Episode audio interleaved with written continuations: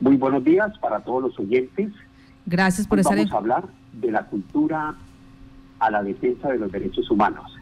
La guerra y los actos violentos han estado presentes en la historia de la humanidad, donde la fuerza mayor somete al débil, el poder dominante prevalece sobre los humildes o se tiene que imponer normas regulatorias de convivencia.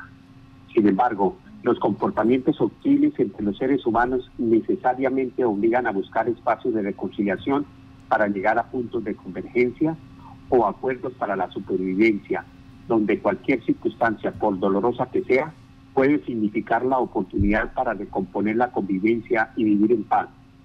En la antigüedad, cuando el poder mayor o igual buscaba someter a otro factor de poder, se reunían para fijar acuerdos o reglas de combate.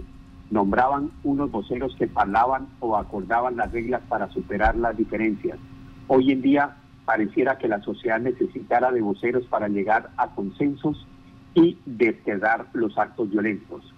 La guerra, la violencia y los actos vandálicos son contrarios a la condición humana y en ese sendero los pueblos han trasegado entre la barbarie y la civilización, todo ello para construir escenarios de paz. En ese proceso no puede pasarse por alto las reflexiones de la Primera y Segunda Guerra Mundial, donde surgieron las modernas teorías del derecho a la convivencia pacífica, los derechos humanos, el derecho internacional humanitario, las constituciones, la construcción de los estados y los tratados internacionales. En ese orden de ideas, los derechos humanos implica, en primer lugar, una cultura de doble vía comportamental.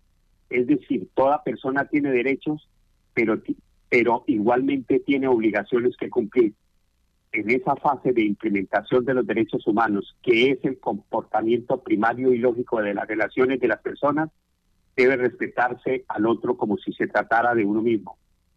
Pero pareciera que el proceso de humanización se hubiera hecho a la inversa o incompleto, ya que lo lógico es que primero se debe avanzar en la cultura individual de los derechos humanos, antes que entrar a la defensa de los derechos humanos porque no se puede defender lo que no se autopractica o lo que no se conoce.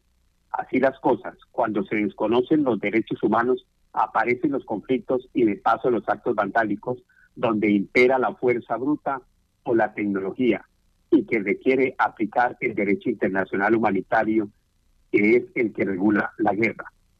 En la sociedad del siglo XXI asuma, asoma un nuevo estadio que afecta la convivencia humana y que se puede definir como de autoviolación de los derechos humanos. Es decir, cuando el individuo propicia su propia vulneración o agregación o, o agresión.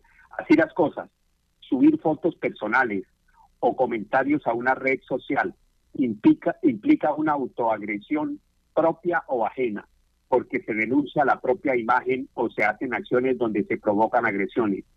Todo esto amerita cambios comportamentales, donde inicialmente el individuo y la sociedad conozcan o entren en la cultura y praxis de los derechos humanos, para luego avanzar a la defensa de los mismos, lo que pareciera estar haciendo falta en la capital del país y otras regiones, sin perjuicio de los bienes y defensa de los derechos públicos.